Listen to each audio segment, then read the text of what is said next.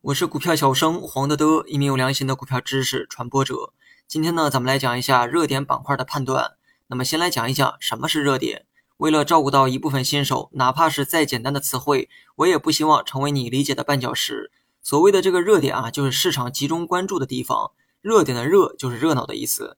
人们呢，总会有这个凑热闹的习惯。凑热闹的人越多，这个热点也就会变得越来越热，越来越吸引人。热点呢，不一定发生在板块中。它也可以发生在某只股票上，只不过这个单只个股的影响力啊相对有限，很难去动摇整个市场。所以呢，我今天主要讲的是板块热点。一个板块成为市场热点，那么多数情况下是由消息或者政策决定的。比如说近期比较火的新能源车，以及曾经大火的国企改革等等。当然了，也有少部分热点是因为基本面发生了变化，进而让市场啊形成了看涨的共识。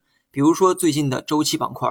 因为这个疫情的影响正在逐渐的消退，经济呢会逐渐的恢复，这就导致受经济波动影响的周期股会出现上涨的预期，这是市场自发形成的一个共识，也算是股市中的自然规律。所以周期股成为热点也就很好理解了。对于那些靠消息或者是政策成为热点的板块，它们的形成过程啊非常难判断，或者说根本不具备可以预判的条件，除非说你能得到一手消息。否则呢，就不要想着能第一时间去布局，因为除了靠运气啊，没有其他办法。你唯一能做的就是判断热点的持续性。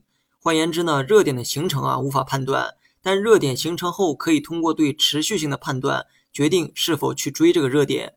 至于如何判断热点的持续性，那么以后的节目呢，咱们啊慢慢讲。那么今天呢，只讲思路，不讲具体的分析方法。学习更多实战技巧，你也可以关注我的公众号“股票小生黄德德”。第二种呢，也就是刚才提到的基本面变化形成的一个热点，这种热点啊，一定程度上可以做到提前预判。上文中的这个周期股啊，就是最好的例子。所谓的周期股呢，就是随着经济周期的变化而波动的板块或者是行业。经济的兴衰为一个周期，而一个周期的轮回呢，不会是短期行为。所以在这个周期当中，你有相对充分的时间啊进行布局。经济衰退那就空仓，经济开始企稳，你就重点关注顺周期的板块，因为他们呢也会跟随这个经济慢慢复苏。你或许买不到最低点，但不用担心，周期的轮回呢不会转瞬即逝。你只要判断对了趋势即可，买低点买高点都无所谓。你可能觉得我这个例子啊举得太过于单一，其实现实中呢有很多类似的例子。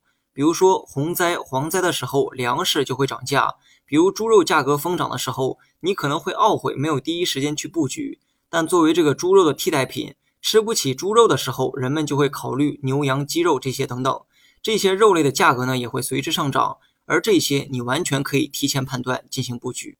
好了，本期节目就到这里，详细内容你也可以在节目下方查看文字稿件。